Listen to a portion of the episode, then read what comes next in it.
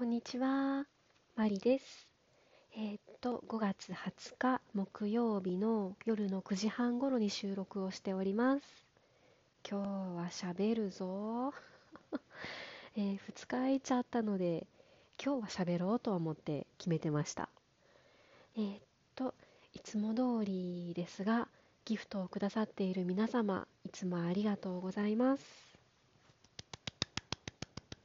うんえっと、今日話したいことはですね、えー、昨日の晩にツイッターでもちょっとあげたので、ツイッターの方を見てくださった方は、何について話そうとしているのか、あのお分かりになるかと思うんですけれども、えー、私は怖がりという話を今日はしようかなと思います。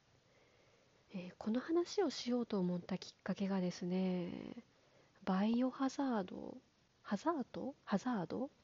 ですね。うーん。なんかこの前発売になったんですよね確か。バイオハザードのビレッジの8かなんかとかってね全然知らないんですけど。とりあえず聞いてるとそんな感じですよね。うん。でまあ私ゲームとかあんまりやらないんですよね。でゲームもそもそもやらないんですけどそれ以前の問題として怖がりなんですよ。そのゾンビとかね幽霊とかねあの霊的なやつとかねそのシックスセンス的なやつとかマジ無理なんです。ほんと無理。ほんと無理。マジ無理。もうそうなんですよ。こんなに怖がりなのか自分でも全くわからないんですけどね。でも小学生ぐらいの頃からとにかく自分は怖がりだった記憶があるんですよね。よくその学校の階段とかありますよね。小学校の頃に本だったのかな？漫画だったか本だったか何かでその学校の階段っていうのを読んででそのトイレの花子さんとかねよくあるじゃないですか。でもうそれを読んでから小学校のトイレに行くのがめちゃくちゃ怖かったりとかね。うーん。そのありますよね。右のなんか奥から3番目のトイレがどうのこうのとか。ああいうのとかでさえめちゃくちゃ怖かったですもんもう。うーん。まあそれぐらいちっちゃい時からですねずっと私怖がりだったんですよね。でその一人暮らしまあ一人じゃないか。大学生の時はうちの兄と2人で住んでたんですけどその親元を離れて2人で住み始めたあたりからですねだんだんその家に1人っていう状況が増えてくるんですよね。で社会人になってからは会社の寮に入ってましてもうそのマンションを銀行が借りていてなのでその1人にワンルーム1部屋が与えられるみたいな感じなので1人暮らしと同じ感じなんですよね。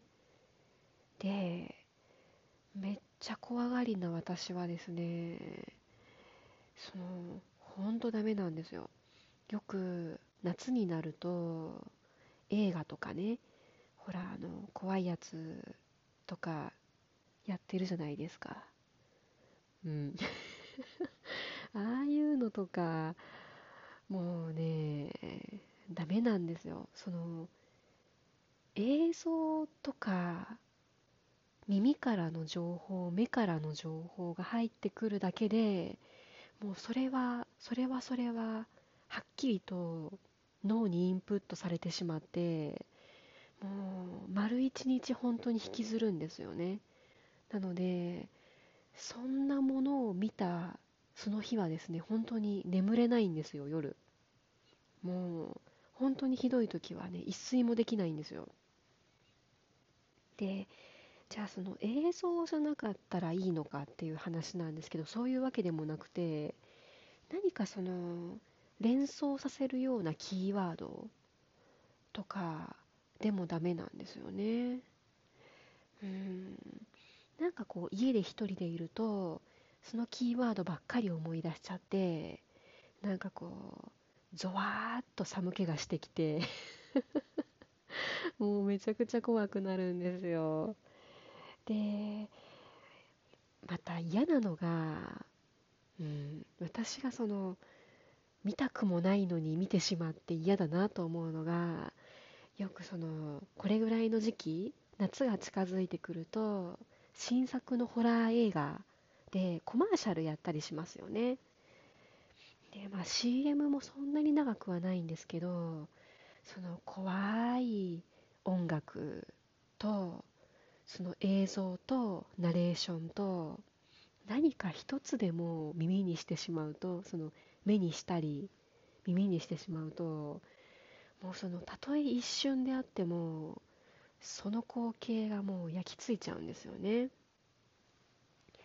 いやほんともうそんな性格まあ性格なのか何なのか分かんないんですけど自分は損してるなと思うんですけどね。いやでもほんと無理なものは無理なんですよ。絶対無理。でこの前後悔したんですよ。文子先生のライブにシャーッと入っていったんですよね。ラジオトークライブ。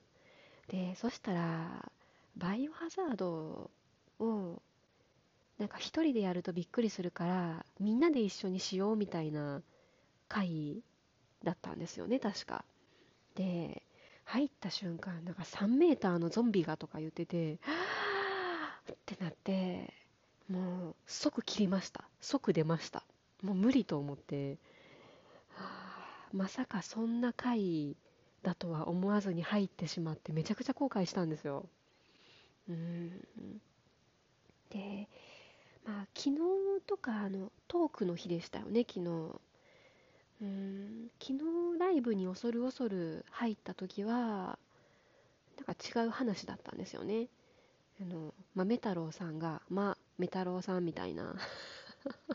なんかそんな平和な話をしててあ今日はまだ大丈夫そうかなと思いながらもういつでも切れるようにバツ印の上に指を置きながらずっと聞いてました。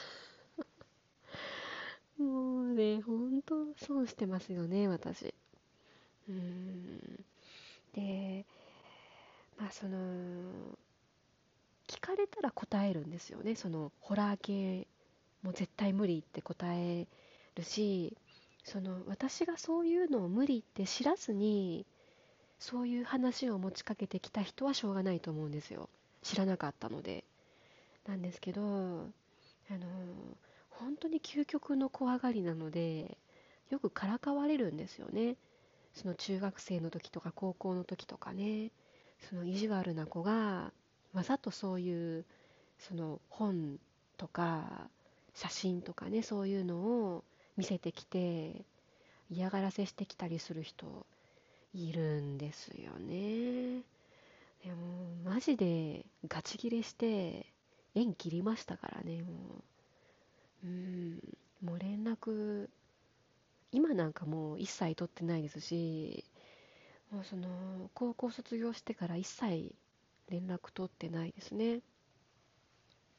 でまあ普通に嫌がらせでそういうのを見せてきたり聞かせてきたりする人ってぶん殴る自信があります。いやもう傷害で逮捕されても何でもいいんですよ。私多分本当にぶん殴ると思います。もうそれぐらい無理なんですよ、えー、何をこんなことで9分も喋ってるんでしょうね私。やそんなわけでですねその一平くんとかもバイオハザードの攻略かなんかでねライブ出してますよね。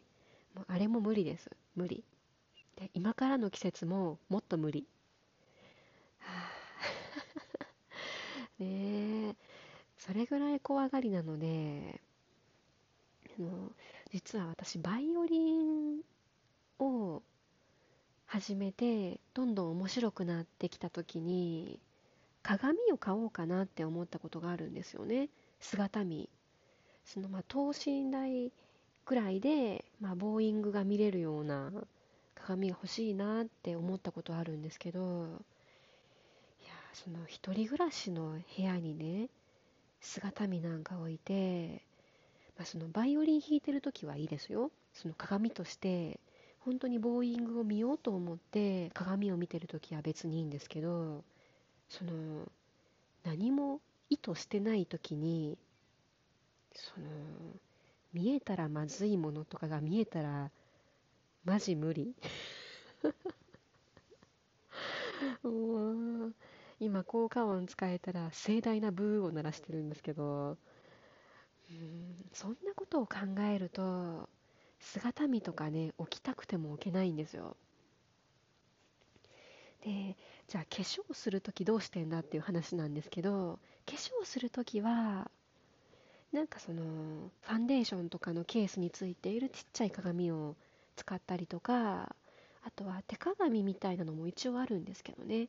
普段は見えないようにその後ろを向けて置いてます。